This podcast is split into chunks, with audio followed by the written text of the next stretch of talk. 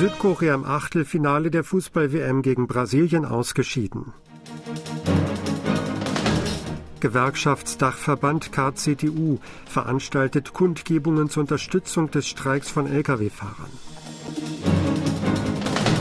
Verteidigungsministerium will in Weißbuch Nordkorea wieder als Feind bezeichnen.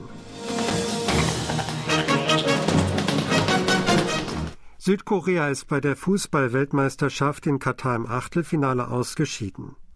Die Mannschaft um Kapitän Son Heung-min unterlag am Montag, Dienstag Ortszeit in Korea, im Stadium 974 in Doha dem Favoriten Brasilien mit 1 zu 4. Der eingewechselte Pek Seung-ho hatte in der 76. Minute den Ehrentreffer erzielt. Davor hatten Vinicius Junior in der siebten Minute, Neymar in der 13. Minute per Elfmeter, Richarlison in der 29. Minute und Lucas Paqueta in der 36. Minute für Brasilien getroffen. Südkorea war in der Vorrundengruppe H Zweiter geworden. Die Taeguk Warriors hatten damit erst das dritte Mal überhaupt bei einer WM-Endrunde die K.O.-Runde erreicht. 2010 in Südafrika war im Achtelfinale Schluss. 2002 bei der WM in Korea-Japan wurde Südkorea Vierter. Fußballnationalcoach Paulo Bento hört nach der WM in Katar auf. Der Trainer erklärt am Montag auf der Pressekonferenz nach der 1 zu 4 Achtelfinalniederlage gegen Brasilien, dass er den Vertrag mit dem koreanischen Verband nicht verlängern werde. Er wolle noch über seine Zukunft nachdenken, aber nicht beim koreanischen Team bleiben. Die Zeit als koreanischer Nationaltrainer sei fantastisch gewesen. Er wolle zunächst eine Pause einlegen und sehen, was sich ergebe. Die Entscheidung habe er für sich bereits im September getroffen. Mannschaft und Verband habe er kürzlich darüber informiert. Der Portugiese hatte die südkoreanische Fußballnationalmannschaft im August 2018 übernommen und verbuchte damit die längste Amtszeit unter den koreanischen Fußballnationaltrainern. Unter seiner Regie gab es 35 Siege, 13 Unentschieden und 9 Niederlagen. Seine Arbeit konnte er mit dem Erreichen des Achtelfinales in Katar krönen. Südkorea hatte sich nach einem dramatischen Sieg über Portugal in der Vorrunde für die Runde der letzten 16 qualifiziert. Präsident Yoon Song-yeol hat die südkoreanische Fußballnationalmannschaft für ihre harte Arbeit bei der WM in Katar gelobt. Die 26 Spieler, einschließlich Kapitän Son Heung-min, Trainer Bento und der Trainerstab hätten alle hart gearbeitet, schrieb Yoon am Dienstag in sozialen Netzwerken, nachdem Südkorea im Achtelfinale gegen Brasilien ausgeschieden war. Er lobte die Spieler dafür, trotz Verletzungen ihr Bestes gegeben zu haben. Angesichts des Dramas, das sie bei der WM geboten hätten, seien die Herzen aller Bürger eins geworden und hätten laut gepocht. Es gebe nun keine Mauer mehr, die der koreanische Fußball nicht überspringen könne, hieß es. Die Herausforderung des Landes sei damit nicht zu Ende, fügte Jun hinzu, er werde zusammen mit allen Bürgern der Republik Korea mit einem glücklichen Gefühl von der nächsten großen Herausforderung in vier Jahren träumen. Der Streik der Gewerkschaft von Lkw-Fahrern Cargo Truckers Solidarity setzt sich mittlerweile seit 13 Tagen fort.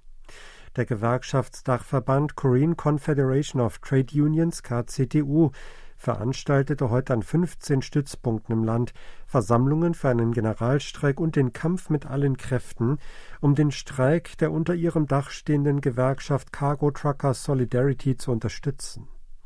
Beschäftigte in Betrieben, die über das Streikrecht verfügten, machten bei der Arbeitsniederlegung mit. Weitere Betriebe unterstützten das Vorgehen mit anderen Methoden wie einem vorzeitigen Arbeitsschluss. KCTU warf der Regierung vor, mit der verfassungswidrigen Anordnung zur Rückkehr zur Arbeit und einer Untersuchung durch die Kommission für fairen Handel den Streik von Lkw-Fahrern unwirksam machen zu wollen. Mehrere Gewerkschaften beschlossen unterdessen einen Solidaritätsstreik. Die Korean Federation of Service Workers Union kündigte heute an, dass 1500 Mitglieder am 12. Dezember in einen Streik treten würden. Die Gewerkschaft von Bauarbeitern KCWU kündigte ebenfalls einen Streik an. Unterdessen wurde festgestellt, dass es infolge des Streiks von Lkw-Fahrern zu Lieferstörungen im Wert von über drei Billionen Won gekommen ist. Bei einer von der Regierung veranstalteten Diskussion teilten Branchenvertreter mit, dass in den zwölf Tagen seit dem Streikbeginn in den Branchen Stahl, Petrochemie, Ölraffination, Zement und Autobau Lieferstörungen mit einem Volumen von schätzungsweise 3,5 Billionen Won oder 2,6 Milliarden Dollar verursacht worden seien. In den Branchen Stahl und Petrochemie überprüften einige Betriebe angesichts fehlender Lagerräume eine Produktionskürzung ab dieser Woche, heißt es. Landesweit an 85 Tankstellen sind mit Stand heute Vormittag die Benzin- oder Dieselvorräte zur Neige gegangen. An zwölf wichtigen Häfen im Land erholten sich die Containerumschläge in der Nachtzeit auf das gewöhnliche Niveau. Die Zementtransporte erholten sich auf 80 Prozent des gewöhnlichen Volumens. Die koreanische Gewerkschaft der Beschäftigten im öffentlichen Dienst und im Transportwesen KPTU hat die Nationale Menschenrechtskommission um eine Stellungnahme zur Regierungsanordnung zur Rückkehr zur Arbeit gegenüber streikenden Lkw-Fahrern gebeten. Die Gewerkschaft von Lkw-Fahrern, die derzeit einen Generalstreik durchführt, gehört der KPTU an. KPTU fordert am Montag auf einer Pressekonferenz vor dem Sitz der Nationalen Menschenrechtskommission in Seoul, diese müsse nachprüfen, ob die Ausübung der Exekutivgewalt gegenüber dem Streik von Frachtarbeitern auf eine Weise erfolge, durch die die Grundrechte nach der Verfassung und Übereinkommen internationaler Organisationen nicht verletzt würden. Die Reaktion der Regierung auf den Generalstreik von Cargo Trucker Solidarity stelle eine Verletzung der Pflicht zum Schutz des Rechts auf Vereinigungsfreiheit dar, ein Kernübereinkommen der Internationalen Arbeitsorganisation ILO. Dass sich der Generalsekretär der ILO sofort eingemischt habe, zeige die Besorgnis über eine ernsthafte Verletzung der Grundrechte der Arbeiter, hieß es. Südkoreas Verteidigungsministerium will in seinem Weißbuch Nordkorea offenbar wieder als Feind bezeichnen. Das erste Weißbuch der amtierenden Regierung von Yoon Song-yeol soll im kommenden Monat veröffentlicht werden. Wie mehrere Regierungsquellen am Dienstag berichteten, taucht das Wort Feind in Bezug auf Nordkorea im Entwurf auf. Die Aufnahme der Bezeichnung sei auf Vorschlag von Juns Übergangsteam im Mai erfolgt, wurde eine Quelle von südkoreanischen Medien zitiert. Damals hatte das Gremium 110 politische Ziele der Jun-Regierung formuliert, darunter Beschreibungen im Weißbuch, die verdeutlichen, dass Nordkoreas Militär und Regierung Südkoreas Feinde seien. Das Verteidigungsministerium übernahm die Bezeichnung unterdessen für sein Ausbildungsmaterial für Offiziere. Sollte der Ausdruck in Bezug auf Nordkorea in der endgültigen Version des jährlich aktualisierten Weißbuchs vorkommen, wäre es das erste Mal seit sechs Jahren. Südkorea und Vietnam wollen bei Lieferketten für Schlüsselmaterialien und Entwicklung von Technologien für die Mitverbrennung von Ammoniak mit Kohle kooperieren. Entsprechende Vorverträge habe der Minister für Handel, Industrie und Energie Yi Chang-yang am Montag in Seoul mit seinem vietnamesischen Amtskollegen Nguyen Hong Dien unterzeichnet, teilte das südkoreanische Ministerium mit.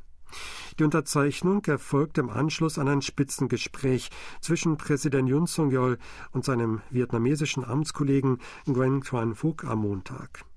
Südkorea hofft auf Synergieeffekte zwischen Südkoreas Industrie für Bergbau und Verhüttung sowie Vietnams Bodenschätzen. Vietnam verfügt über die weltweit zweitgrößten Reserven an seltenen Erden. Bei den Wolfram-Vorkommen steht das Land weltweit an dritter Stelle.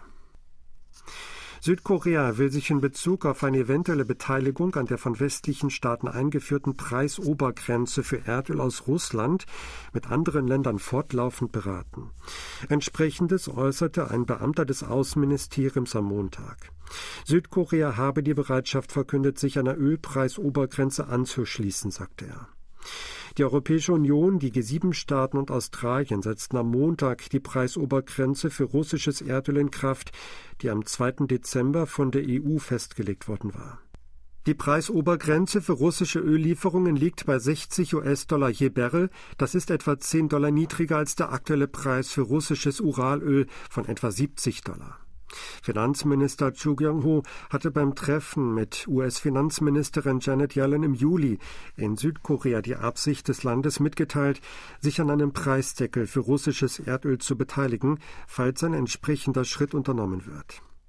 Der Beamte des Außenministeriums erläuterte, Südkorea plane derzeit nicht, Erdöl aus Russland einzuführen. Es sei auch nicht geplant, damit verbundene Dienstleistungen wie Seetransport und Versicherungen anzubieten. Deshalb werde kein großer Einfluss der Ölpreisobergrenze auf Südkorea erwartet. Die Organisation Reporter ohne Grenzen hat Bedenken über die jüngsten Schritte von Präsident Yoon Song-yeol gegenüber der Rundfunkanstalt MBC geäußert. Reporter ohne Grenzen sei besorgt über die jüngsten verbalen Angriffe und diskriminierenden Maßnahmen des südkoreanischen Präsidenten Yoon gegen den öffentlich-rechtlichen Sender MBC, teilte die Organisation in einer Montag in ihrem Internetauftritt veröffentlichten englischsprachigen Erklärung mit. Die Organisation fordert Jeon auf, die diskriminierenden Maßnahmen gegen NBC rückgängig zu machen und die kürzlich auf unbestimmte Zeit ausgesetzten täglichen Treffen des Präsidenten mit der Presse, das sogenannte Doorstepping, wieder aufzunehmen. Solche Schritte von Präsident Jun bedrohten das Recht der Öffentlichkeit auf Informationen und förderten die Belästigung von Journalisten, hieß es weiter. Cedric Alviani, Leiter des Ostasienbüros von Reporter ohne Grenzen, sagt, auf keinen Fall sollte ein Staat so überhaupt entscheiden, welche Medien über seine Tätigkeit berichten dürften, wie sie berichteten und welche Fragen angemessen seien. Journalisten spielten in Demokratien eine wesentliche Rolle und sollten nicht dafür getadelt werden, schwierige Fragen zu stellen, da diese dem öffentlichen Interesse dienen sollen, fügt er hinzu. Das waren aktuelle Meldungen aus Seoul, gesprochen von Sebastian Ratzer.